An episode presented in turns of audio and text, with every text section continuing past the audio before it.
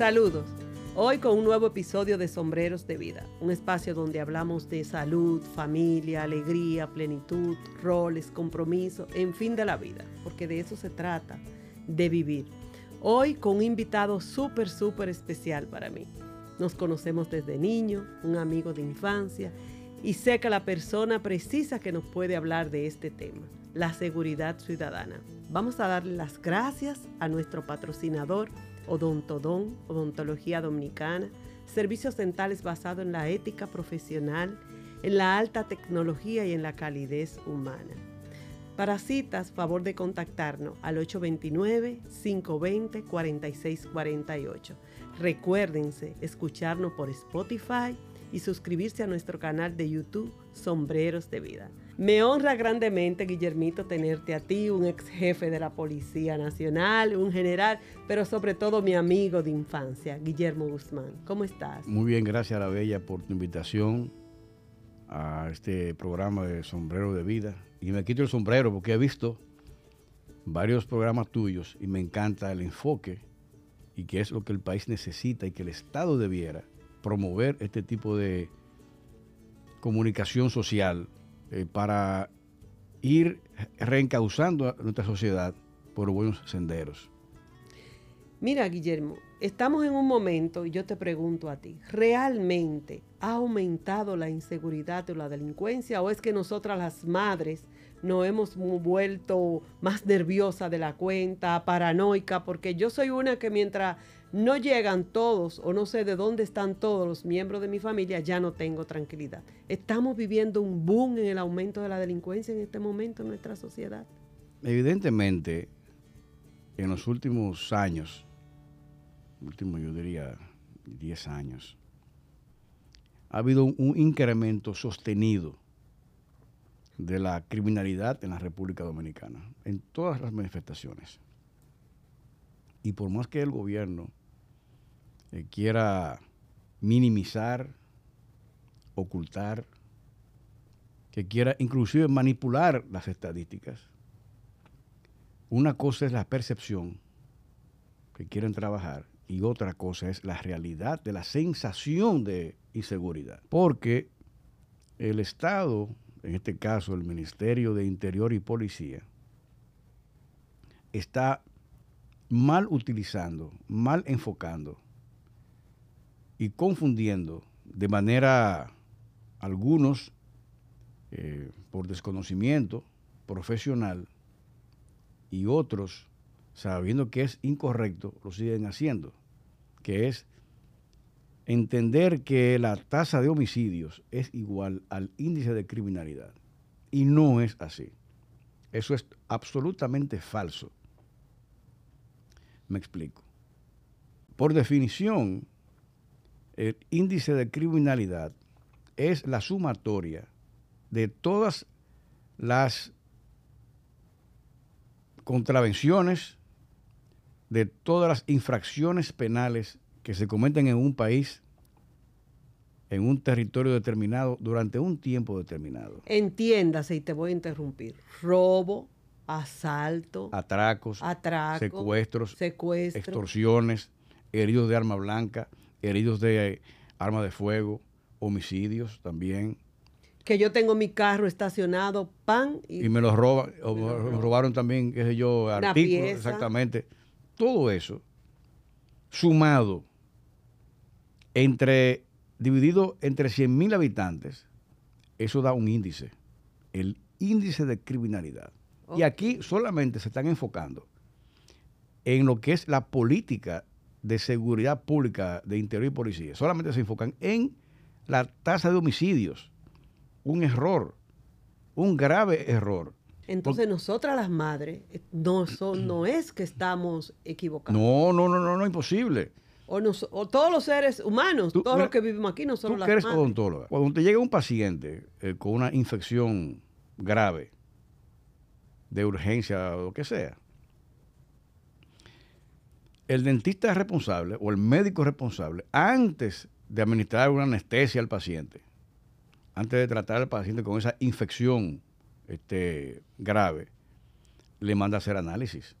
Usted es eh, sobre el corazón. Es diabético. Usted es diabético. Usted, hace un análisis. Está bebiendo un anticoagulante. Exactamente. Entonces, si no, usted le manda a hacer una batería de análisis. Espérese, un, paciente distinto, vamos a hacer una serie de análisis para saber si usted tiene ácido úrico, triglicéridos, azúcar, este, colesterol. Eh, eso es lo correcto. Usted dice, ¿usted tiene cáncer? No. Ah, pues usted está bien, venga. No, no, no, porque. Ah, no, porque lo que pasa es que el cáncer es la enfermedad más catastrófica del cuerpo humano, por lo tanto, si no tiene cáncer, usted está sano. Eso no puede ser. Eso es una, no es, es una, una, una, visión muy superficial de la medicina. Por lo tanto, tú decir que hay o no homicidios, muchos o pocos, el país está seguro, eso es una visión muy simplista de la seguridad pública ciudadana. Y eso es lo que está ocurriendo hoy en día en, en la política pública. Por eso es que hay una real sensación de inseguridad. No hay una familia aquí, no existe una familia que no haya tenido un evento delictual o de su familia o de algún vecino o un amigo. O un conocido. Y el ejemplo más cercano lo tengo yo desde la noche, o esta madrugada más bien, con mi hija. Mi hija salió a una fiestecita entre, entre amigos, ella tiene 25, 26 años, 26 años, y se despidieron casi a las 12 de la noche, aquí en Piantini. Y cada quien se fue en su auto para sus casas una de sus compañeras de estudio, que me reservo el nombre, en la Churchill, saliendo de por ahí por el área de Blue Mall, en la Churchill, casi llegando a la 27 de febrero, se le pararon dos motoristas al lado, de cada lado. Ella se asusta, se preocupa. Entonces, cuando ve que se están acercando dos motoristas más a cuatro motoristas, ella entra en pánico, la pobrecita. Llama a su padre por teléfono y le dice que están, la están siguiendo. Ella acelera, inclusive hasta chocó su vehículo. Y solamente ellos se fueron porque había dos, habían dos policías esperando no sé qué cosa, eh, dos policías, no estaban de patrulla en realidad, dos policías en la esquina con la Nuño de Cáceres, cruzando la Nuño de Cáceres. ¿Usted se imagina el pánico de esa niña? La inseguridad ciudadana. Y además, la afectación psicológica. Y tú decías ahorita algo muy importante, eh, la paranoia. El dominicano tiene paranoia hoy en día, porque está afectando la salud mental de todos los dominicanos. Y sobre todo de nosotros los padres, claro, madres. Y no dormimos. No dormimos hasta que los muchachos no llegan o nosotros no sabemos que ya están bajo su techo tranquilos. Hay una hay un sentido, un sentimiento de miedo, de paranoia que no nos deja estar tranquilos. Entonces, ya sabiendo eso, yo como ciudadana, yo, o sea, cada quien, ¿qué medida puede tomar para... Por la seguridad individual. Sí. Y te voy a decir ahora mismo lo que le acabo de decir a mis hijos, ahora, después de ese, ese, evento, evento. Mis hijos, a ustedes se lo hemos dicho muchas veces. Ahora con esta situación, para que no les ocurra a la familia ni a nadie de la familia, dejen de salir tan tarde en la noche. Reúnanse en la casa de sus amigos o amigas o en mi casa y como así en la pandemia, hagan su fiesta en la casa. Ya no se puede andar en la calle a altas horas de la madrugada. Oiga cómo ha modificado la rutina de la gente. Pero Guillermo, yo Increíble. te voy a, yo te voy a interrumpir. Recientemente salimos un grupo de amigas a almorzar en un restaurante de la Más, Enrique Ureña, a almorzar. Sí. en el día, en pleno día. Una de la tarde, una y media de la tarde, ya a las tres de la tarde cada quien estaba en su casa. Y cuando salimos, uno de los autos le faltaba eh, lo de las ruedas, una luz y el retrovisor. Entonces, eso es el tipo de eventos, no lo, no lo contabilizan en, en, en Interior y Policía para el índice de criminalidad, no lo contabilizan. Eso, para ellos eso no ha ocurrido. ¿Hay muertos? No. Ah, pues no, hay problema. Óyeme. No, eso es un absurdo. Eso transcurrió entre la una y la tres de eso la es un absurdo. En la Max Enrique Ureña, entonces, es polígono central. Entonces el gobierno se despacha con una medida absurda, limitando el horario de expendio de bebidas alcohólicas a partir de las 12 de la noche, porque ellos dicen, los números dicen que la tasa de homicidios es más alta desde esa hora de la noche. Pero ya aclaramos algo, que no es solamente homicidio. Exacto. Entonces, ¿cómo tú me calculas de que hay más criminalidad en la noche cuando tú nada más tabulas los homicidios? O sea, ¿cómo tú, cómo tú calculas lo otro? Si tú no lo tabulas, que tú no, no lo mides. O sea, ¿cómo es posible? ¿Cómo tú me puedes a mí decir eso? Yo te voy a decir, por ejemplo, el aprendizaje que hicimos en el grupo del chat eh, eh, donde pasó esto. Pero cada quien tiene su realidad social. Y, no, y la comunidad de sombreros de vida no pertenece a una sola clase social. Por ejemplo, nosotras dijimos, bueno, la próxima vez vamos a tratar de salir la mayoría en un solo auto. Que se quede un chofer, porque por ejemplo, esta iba manejando, no había chofer, que vamos a tratar de que nos lleve un chofer y que se quede chequeando los carros. O sea, no todo el mundo puede hacer eso. Así es. No toda la comunidad nuestra, ni todos los dominicanos tienen acceso a ese servicio. Ni es justo que haya que tener todo eso para poder salir a compartir. En, un país, en un país como el nuestro, acostumbrado a una libertad realmente este, eh, aceptable, eso no es posible. Aquí, aquí vivimos en un Estado de Derecho. Es más, inclusive, inclusive esa prohibición, limitación de horario, es inconstitucional. Inclusive eso. Eso no es, calidad de vida. No, eso no, es, calidad. No es el ejercicio de tus derechos ciudadanos, de libertad de tránsito, de libertad de, agrupación, de libertad de reunión. O sea, tú no puedes vivir en una nación así. Pero, por ejemplo, ya tuvimos ese hecho, eh, Guillermo. Entonces, ¿qué vamos a hacer, Guillermo? ¿Cómo nosotras podemos, mujeres, al fin, que lo que queremos disfrutar con amigas sanamente, qué medida, o sea, qué yo tengo que chequear, qué yo tengo que mirar, porque ya, por ejemplo, sabemos, no deje la cartera en el carro que se vea, qué otros elementos, no estacionar vehículos, no estacionar vehículos en, lugares oscuros. bueno, era de día. Por ejemplo, este, es, es complicado. Lo que tiene que hacer el Estado es proveer la seguridad pública en el país, que no lo está haciendo. No está haciendo, bueno, ahí nos despachamos con ver eh, lo que decía el ministro de la, administrativo de la presidencia, de que este, admite, ¿verdad?, que hay un, problema de la de inseguridad y que no hay solución a corto plazo y que habrá que esperar algo, algo, algo de tiempo, o sea, incierto.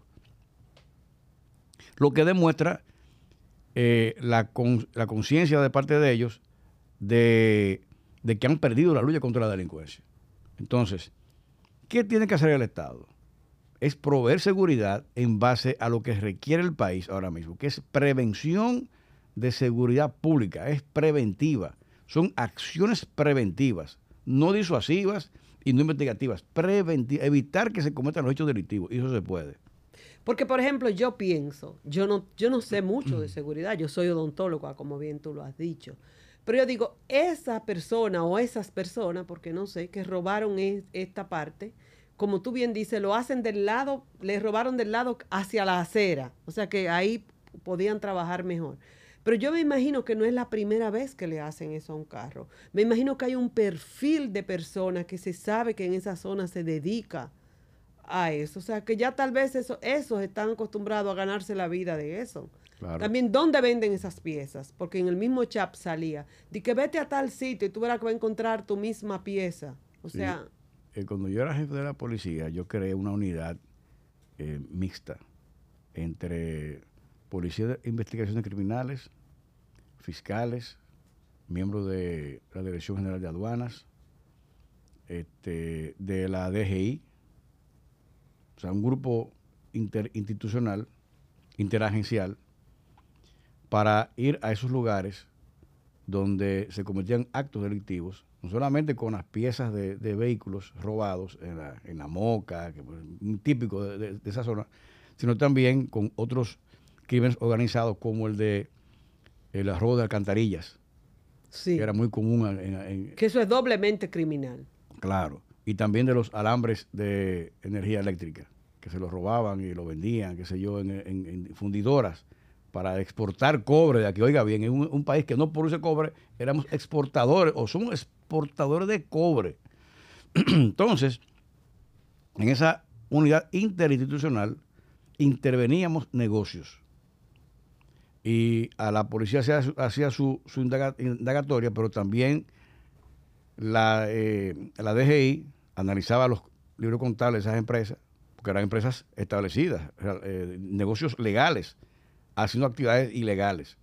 Por lo tanto, eso falta hoy, hoy, hoy en día de nuevo, porque nos reducimos grandemente ese tipo de, delitos. Y hoy ya otra vez están igual como, como antes.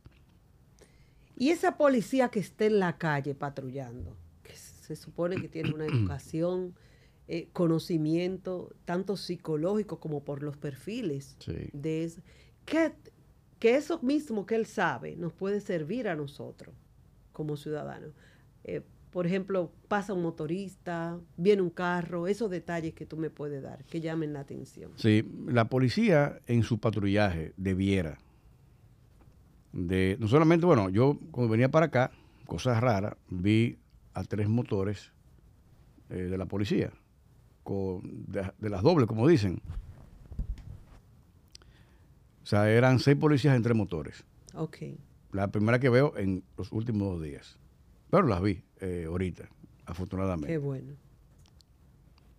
Pero pasaron muy rápido. Entonces, e, ese es un error. Las policías tienen que eh, transitar en velocidad de patrulla, o sea, despacio, para que los policías observen los hechos sospechosos en la calle, individuos sospechosos, negocios sospechosos, vehículos sospechosos, motores sospechosos, pero eso tiene que ser bajo una velocidad lenta, para ir observando las infracciones de la ley. Si usted pasa rápido por un sitio, usted no va a ver nada.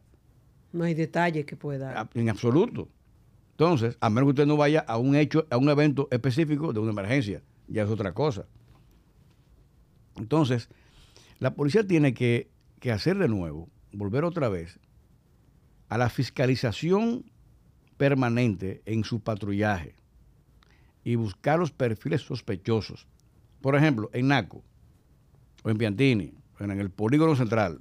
Ahí te voy a, interrumpir y me va a perdonar, porque es muy importante que nosotros sepamos que cada zona, cada área, tiene sus características. Particulares, claro. Particulares. claro. Y no estamos menospreciando ni haciendo diferencias, sino diciendo una realidad. Por ejemplo, eh, en la zona del polígono central difícilmente vamos a encontrar un grupo de personas celebrando afuera en lo que nosotros llamábamos una galería. Sí. No, pero sin embargo, en otras zonas... Es normal. Es normal. Entonces, eso también hay que saber, esa diferencia. Claro, entonces, te voy a poner un ejemplo. Aquí un vehículo Mercedes-Benz nuevo, eh, con dos ocupantes dentro, o tres ocupantes dentro, no, hay, no es sospechoso. Porque es normal. Exacto. Aquí un vehículo nuevo normal. Mercedes BMW, qué sé yo, eh, eh, Hyundai nuevos, vehículos nuevos eh, grandes, o sea, de alta gama, es normal. Ahora, usted ve ese vehículo en el Capotillo o en Sabana Perdida, para la policía es un vehículo sospechoso que hace en la madrugada un Mercedes-Benz a esta hora de la noche. Usted tiene que detenerlo y preguntar su documento.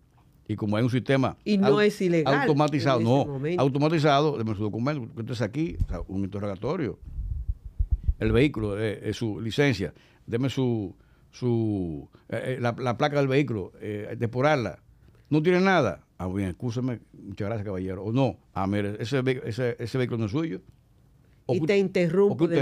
Eso es legal que la policía. Es legal, está en la facultad constitucional de la policía. Ahora, Contrario a eso, en, aquella zona, un vehículo chatarra, un motorcito de eso también, no es sospechoso, porque eso es, eso es normal en esa zona. Ahora, aquí, esa zona, a las 2 de la mañana, un, vehículo así, eso es raro.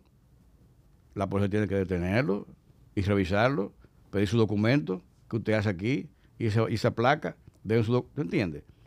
Ese es el perfil sospechoso. Pero aquí tú detener a un vehículo con una señora y un niño, un vehículo nuevo de, de alta gama en, esta zona, eso es una mala práctica de la policía. Pero hacerlo en un barrio de eso no. Yo no sé si, me doy a entender. Sí, sí, no estamos discriminando, sino hablando de la realidad de cada zona, de cada área. Claro, claro. Estamos hablando de esa, de esa realidad. Que querramos o no, es una realidad que existe. Hay una clase social de muy bajo ingreso y hay una clase social de alto ingreso y que tiene eh, acceso en esta zona a esos beneficios. no estamos diciendo que esté bien o que esté mal, sino que es una realidad. Y además de eso, cuando la sociedad se siente que está fiscalizada, que está siendo observada, que está siendo chequeada, los delincuentes lo saben. Se le, pone difícil a los delincuentes, como en tu casa. Cuando tus hijos, tus propios hijos, tú no los fiscalizas, hacen lo que quieran. Sí. Si tú no estás atento, ven acá, eh, eh, ¿a dónde tú vas? Sí. Eh, dime, ¿y por qué tú estás vestida así? ¿Y esa falda tan corta? ¿A qué hora tú vienes? ¿Con quién tú vas? Exactamente. Y, dame la dirección o no. Eh, eh, y te llaman por teléfono acá. Y, ¿Qué pasó? Es que tú no, llegas. O sea, tú fiscalizas a tus hijos y tú tienes más control de que no te hagan lo mal hecho. Yo no sé si entender. Sí, sí, sí, sí, sí, sí, sí, sí. Entonces, Cuando hay normas claras. Claro, y que ellos se sientan. Y se sabe que eso se sigue. Y que se sientan fiscalizados. No, yo, yo te llevo y te busco donde tú vas. O me avisa cuando llegues a la casa. Sí. Ah, no, que voy a llegar tarde. No, tú me avisas. Y, y, llámame eh, eh, cada dos horas, cada hora. Eso es fiscalización. O sea, cuando tú fiscalizas, ellos se sienten vigilados, se sienten eh, que están siendo chequeados y es más difícil que te hagan algo. Eso en tu casa, en, la habitación de, tus hijos. Y tú tienes, si tú permites que en tu casa tus hijos tengan la habitación con seguro, ten cuidado, porque eso no es para tenerlo con seguro. Yo no sé si me voy a entender. Claro, hay un respeto. Nadie va a ir a abrirle la habitación a nadie sin. Claro, pero, pero no lo pongas seguro. ¿Por qué tú lo pones seguro? ¿Algo estás tú cortando? Entonces, eso pasa también en la sociedad. La sociedad tiene que fiscalizarse y los delincuentes tienen que sentir la presión de la policía en la fiscalización y que haya una consecuencia por ese acto no delictivo. se cometan actos delictivos, que haya un régimen de consecuencias, por supuesto. Porque muchas veces he escuchado a militares, ya sea policía de la Fuerza Armada, decir que muchas veces ellos apresan al delincuente. Entonces luego salen. Sí, hay una puerta giratoria. Y también he visto personas, eh, he conocido casos de amigas mías, por ejemplo, que por miedo no ponen la querella, no quieren, ay, ¿para qué ese ladrón? O sea, te siguen haciendo acto delictivo y afectando a otra persona. Eh, yo escribí un artículo que lo envié hoy al Listín Diario. Yo escribo ah, excelente. todos sí. meses, una o dos veces al mes. Y yo hablo justamente, y yo recomiendo al Ministerio de Interior y Policía lo que tiene que hacer. Y uno de esos eh, parámetros de medición eh, que recoge lo que tú acabas de señalar ahora mismo, que se llaman cifras negras aquellos robos o asaltos que la sociedad no denuncia por dos motivos, o por desconfianza de las autoridades o por proteger su honor. Porque muchas veces eh, hay abusos sexuales que la niña o el joven no, no lo denuncia porque le da vergüenza, no quiere que la gente sepa que lo violaron, que la violaron. Sí, no sí, sí, sí, sí, te entiendo. en, proteger tu honor. Sí. Entonces, o que te encontraron a ti que con una, una chica en la calle, ¿tú entiendes? Lo que sea, tú, quieres proteger tu honor, yo, no, yo no, voy a hacer esa denuncia. Y ahí la mayoría es por desconfianza en las autoridades. ¿Para qué yo voy a, decir que me robaron mi celular? Total, no van a hacer nada porque me ha pasado ya dos veces y qué sé yo. Además, la policía son delincuentes, o sea, no confían en la autoridad, los fiscales ni, hacen caso. O sea, entonces, cuando tú haces encuestas de victimización, que es así que se llama, tú recoges esas cifras negras y la sumas también al índice de criminalidad para tú tener una real este, medición de lo que hay de violencia y de delincuencia en una nación, para dar entonces una, tener una visión correcta para aplicar las medidas preventivas del lugar. Y hay que tener una comprensión, Arabella, con esto, y amigos eh, televidentes. Hay que romper un mito en el país, y aprovecho la oportunidad eh, para aquí en Sombreros de Vida decirlo. La gente entiende, y muchos en el Ministerio de Interior y Policía también entienden, de que el problema de la delincuencia y la criminalidad es un problema netamente policial. Y no es cierto. No es policial. Es social. Social. Y como tal, como social, como es un problema social, hay que estudiarlo, analizarlo y después tratarlo desde la perspectiva social. Me explico. Es interesante eso. Mira, no, no lo había enfocado yo de esa Claro, me explico. Para hablar en términos llanos y entendibles para la sociedad, yo quisiera hacer una analogía de lo que es la salud, de la seguridad ciudadana con la salud del cuerpo humano. El cuerpo humano, la salud general del cuerpo humano, se compone de varios subsistemas. El subsistema respiratorio, el subsistema digestivo, el subsistema cardiovascular, el nervioso, el subsistema nervioso, el que sé yo, el, exactamente, el, inmunológico. La sumatoria de todos esos subsistemas te hace el gran sistema de salud del cuerpo humano. Pero cada uno de esos subsistemas tiene un especialista. Está el ginecólogo, está el urólogo, está el cardiólogo, está el, el nefrólogo, etc. Y está el médico general, ¿verdad? Que te evalúa todos esos parámetros y te envía a sus especialistas. Eso ocurre con la salud de la República en materia de seguridad pública. Hay un gran sistema social. Y dentro de ese gran sistema social hay varios subsistemas. Que está el subsistema de seguridad pública. Está el subsistema de justicia el, el subsistema de obras públicas, el subsistema de educación, el subsistema de deportes, el subsistema de salud. Cuando uno de esos subsistemas falla, porque tienen sus especialistas, la seguridad pública falla. Cuando su sistema eléctrico falla, que hay apagones, hay delincuencia y violencia, ¿sí o no? Sí. Cuando falla la educación. Cuando falla la educación, hay problemas de delincuencia y violencia. Cuando fallan las oportunidades de, empleos y de trabajo, hay un problema de salud, de, de, inseguridad. Cuando hay mucha basura, también. Cuando hay falta de deporte en, los barrios, falla también la seguridad. Cuando no hay otra alternativa muchas veces. entonces, entonces no, es, no es policial, es social. Es social. Y para hacerlo más, todavía más específico, Arabella, y de manera profesional para los amigos que nos están viendo, y se pongan su sombrero, el gran sociólogo matemático, sociólogo, porque aquí es sociología, porque es social, no policial. El gran sociólogo y matemático noruego, Harold Galton, describía muy inteligentemente los orígenes o los, los factores que originaban la violencia y la delincuencia en tres factores fundamentales y describía la violencia directa, la violencia estructural y la violencia cultural. Porque el Estado hoy en día está reaccionando a los eventos de violencia y delincuencia. No está proaccionando, no está previendo.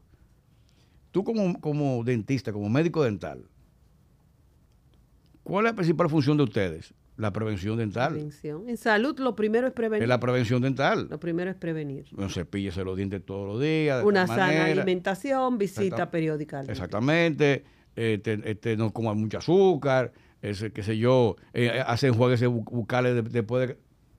Eso es eh, el, el, hilo dental. Eso es prevención. Ahora, después que el individuo tiene una, una infección que requiere, qué sé yo, eh, ortodoncia o, requiere, qué sé yo, no sé, eh, periodoncia. periodoncia, endodoncia, ya, ya hay que curar. Entonces ya hay que intervenir. eso es la parte represiva de la, de, la, de la medicina dental.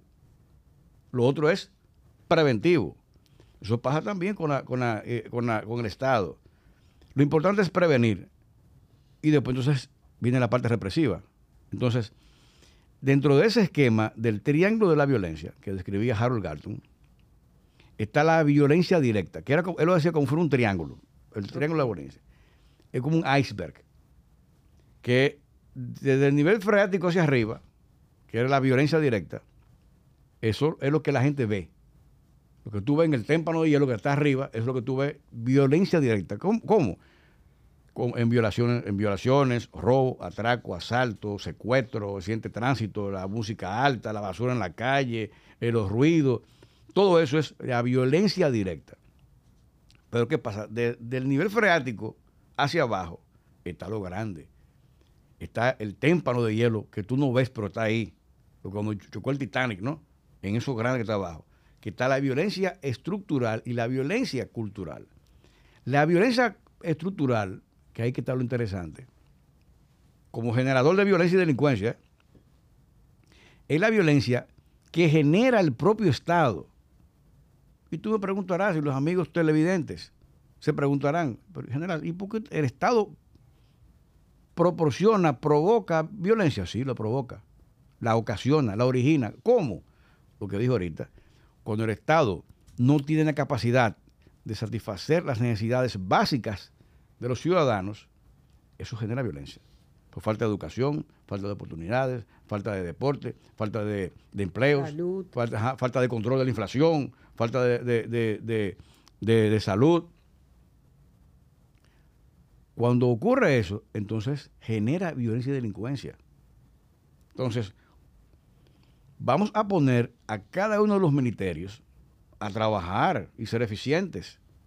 Este, y por eso que el, plan de seguridad democrática, que sea integral, es lo que funciona. Porque no es, no es policial solamente, es social. Por lo tanto, tiene que ser todas las instituciones del Estado en un plan integral, trabajando concomitantemente para dar seguridad pública y ciudadana al país. Eso es muy... Y te pongo un ejemplo si me, si me da tiempo. Sí, Cuando yo llegué a San Francisco de Macorís como comandante, año 2001, bajo unas grandes manifestaciones de violencia social, porque había matado a un estudiante en un liceo público y ya tenían 12, 11 días de huelga. Hasta el extremo de que, bueno, eh, hirieron en el Parque Duarte, el parque principal de la provincia, Duarte, al chofer, al conductor, del gobernador y a un ayudante del alcalde. Bueno, entonces se decidió destituir al general que estaba allá y me mandaron para que yo resolviera el problema de inseguridad en toda la región. Como yo llego, yo pregunto, como todo médico, ¿verdad? Pregunto qué es lo que pasa aquí. Yo sabía, pero yo quería preguntar eh, in situ. Bueno, comandante, respetuosamente, lo que hay aquí es una huelga de 11 días porque mataron a un estudiante. Muy bien, ¿y por qué? Bueno, porque un barrio de la parte alta de la ciudad eh, tenía 14 días sin luz. Bueno, yo lo veo normal, cualquiera, después de 14 días, cualquiera protesta. Protesta, señor. ¿Y por qué tenía 14 días sin luz? Ah, no sabemos. No, pero espérese. Indagame por qué. Y envié un, equipo de sello secreto para que investigara como las dos horas y tanto. Ya tú sabías las causas. Que era porque había un transformador que se había quemado en el barrio y las autoridades, después que la Junta de Vecinos llamaron, fueron a la CD no hicieron caso, fueron el gobernador, al síndico, síndico no hicieron caso, fueron el gobernador, fueron los diputados, fueron el senador, todas las autoridades fueron. 14 días. Y nadie fue a resolver el problema. Mira qué bien. Aquí 14 días por un transformador. ¿Sabes cuánto costaba el, el transformador en esa época? 15 mil pesos por no colocar un transformador de 15 mil pesos, por deficiencia del Estado, hubo una huelga de 11 días. Primero mataron a un, estudiante que no tiene precio. Que no tiene la culpa. Una huelga de 11 días, lanzando gases lacrimógenos todos los días, más de 100 latas de gas lacrimógeno diario, que costaba en esa época cada gas lacrimógeno 5 mil pesos, diario. Negocio cerrado durante 11 días. Dos vehículos quemados todo, los negocios cerrados, eso, es desempleo, eso es pérdida. El área de la salud también. Con... todo. O sea, millones de pesos de pérdidas en 11 días. Millones por 15 mil pesos. Y la voluntad de un incumbente del Estado. Se pudo prever cómo. Eh, hay un, eh, se quemó un transformador, póngalo. Aquí tengo que llamar, fulano, venga, vamos, vamos, vamos a instalarlo. ¿Me voy a entender? Claro. Eso es prevención. Eso es prevención. Cuando tú no haces eso, el Estado provoca entonces la violencia y, y la delincuencia. Es que, además de prevención, Porque es social. yo voy a usar un término. Sí. Eso es responsabilidad. Sí. Hay que ser responsable. Por eso mismo, por, por ineficiencia, se Hay producen esos, esos efectos de violencia y delincuencia. Guillermito, estamos llegando al final, pero Sí. yo hay un punto que yo no quiero dejar de tocar.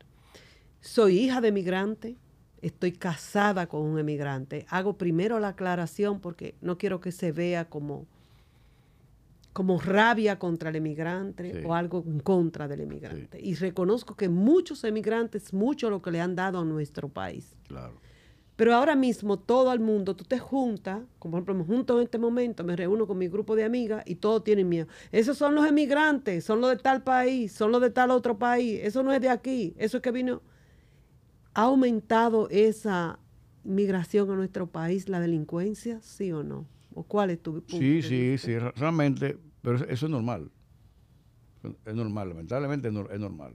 Igual que el desarrollo trae también delincuencia, un aumento de la criminalidad y de los tipos de criminalidad, también una inmigración descontrolada aumenta los niveles de Tú criminalidad. usaste ya el término adecuado, descontrolada. Claro. Si estuviera controlada, No ocurrirá eso. no ocurriera No eso. ocurriera Ya ahí diste el punto. Claro.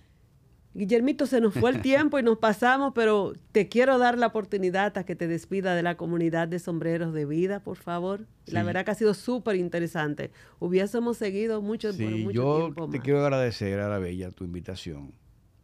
Y se quedaron eh, temas eh, que me hubiera gustado tratar.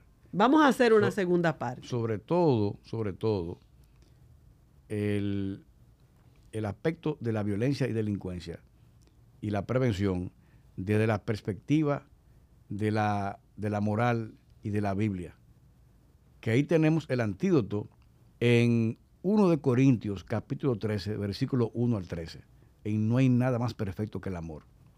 Con eso podemos tener nosotros un multivitamínico, un multivalórico para evitar tantos males que tiene la sociedad. Y tú, y yo me voy a, a despedir tomándose esa parte tuya. El amor, tanto de la parte que nos dirige, de nosotros los ciudadanos, y hacer una sociedad un poquito más equilibrada. Sí, Porque hay un refrán que dice que hasta lo mucho Dios lo ve. así es. Y es- a veces a nuestros jóvenes se les hace muy difícil salir de abajo. No estoy justificando la delincuencia, ¿eh? nunca la voy a justificar. Siempre hay una alternativa para salir desde el bien, desde el amor, sobre todo para nosotros los creyentes Por supuesto. Sobre todo para nosotros, cuando a veces las personas me dicen a mí, ¿qué vamos a hacer con tanta delincuencia? Lo primero que yo hago es encomiéndate a Dios.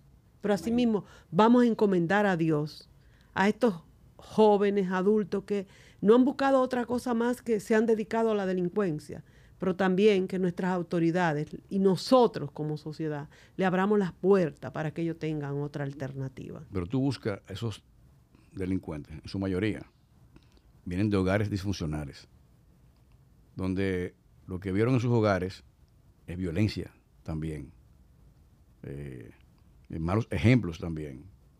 No sembran en ellos valores ni principios, ni amor tampoco.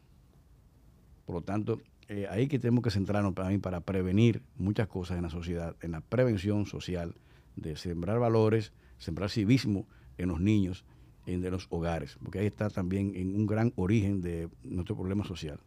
Eso es muy cierto. Buenos amigos y comunidad de sombreros de vida, vamos llegando al final con un tema súper, súper importante y muy actual. Les prometo que vamos a compartir en otra ocasión, no muy lejana, ya yo lo estoy comprometiendo a él para hablar sobre la delincuencia. Y como les dije, vamos a pedirle a Dios, vamos a encomendarnos a él Amén. de que nos ayude de que nos cubra con su sangre preciosa, pero que también para que nos ayude a que seamos más solidarios y para que cada uno de nuestros funcionarios y nosotros mismos cumplamos con nuestras funciones. Con un granito más de responsabilidad, yo creo que nuestra sociedad puede mejorar. Bye y bendiciones.